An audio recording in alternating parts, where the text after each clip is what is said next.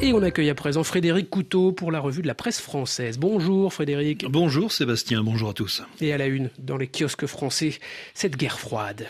C'est le grand titre des échos avec ce montage photo montrant Joe Biden et Vladimir Poutine dos à dos, guerre froide mais aussi duel à distance pour libération.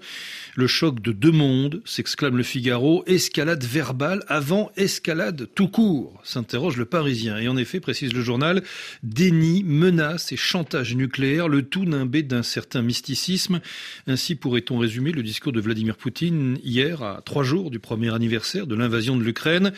Déni, pointe le Parisien, parce que malgré les revers à répétition et les immenses pertes humaines subies par son armée, le chef du Kremlin martèle qu'il poursuivra pas à pas, soigneusement et méthodiquement les objectifs de ce qu'il persiste à appeler son opération spéciale en Ukraine, menace d'extension de la guerre lorsqu'il avertit qu'il est impossible de battre la Russie sur le champ de bataille, manière de rappeler qu'il est doté de l'arme nucléaire et qu'il n'hésiterait pas à l'utiliser en Ukraine, voire ailleurs contre l'OTAN si la situation devenait hautement critique pour lui.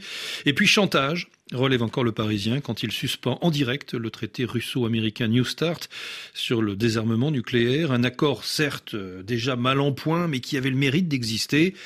Sa dénonciation acte la rupture avec l'Occident, renforce l'idée qu'il veut imposer une guerre par procuration entre la Russie et les États-Unis. Et pour la Croix, Frédéric, c'est une fuite en avant. Sur le champ de bataille, cela se traduit depuis l'automne par le harcèlement incessant euh, des populations ukrainiennes et les bombardements d'infrastructures civiles.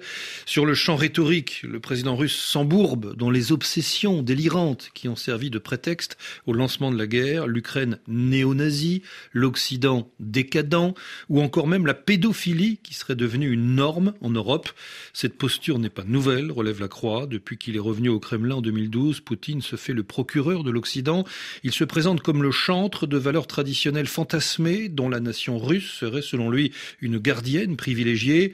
En septembre dernier, il est allé jusqu'à parler de la mission libératrice de la Russie.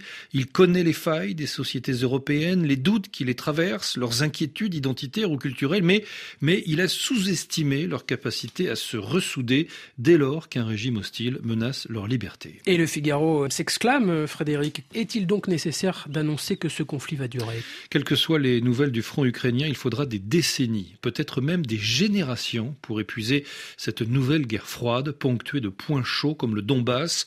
La question pour les mois à venir est de savoir où tombera le prochain rideau de fer, pointe encore le Figaro, sur le territoire amputé de l'Ukraine ou alors aux frontières reconnues de la Russie.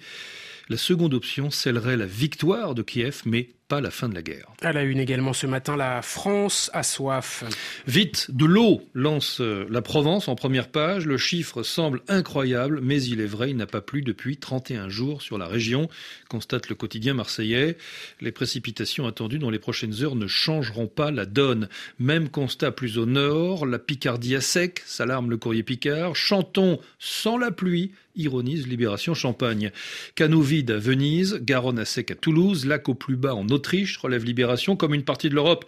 La France connaît donc un déficit record de précipitations. Une aussi longue période de disette hydrique n'avait jamais été enregistrée dans le pays à cette saison. Pour Mathieu Sorel, climatologue à Météo France, interrogé par Le Monde, ce record est d'autant plus préoccupant qu'il est enregistré en plein dans la période de recharge de septembre à mars, lors de laquelle les précipitations doivent normalement assurer la réalimentation en eau des nappes souterraines.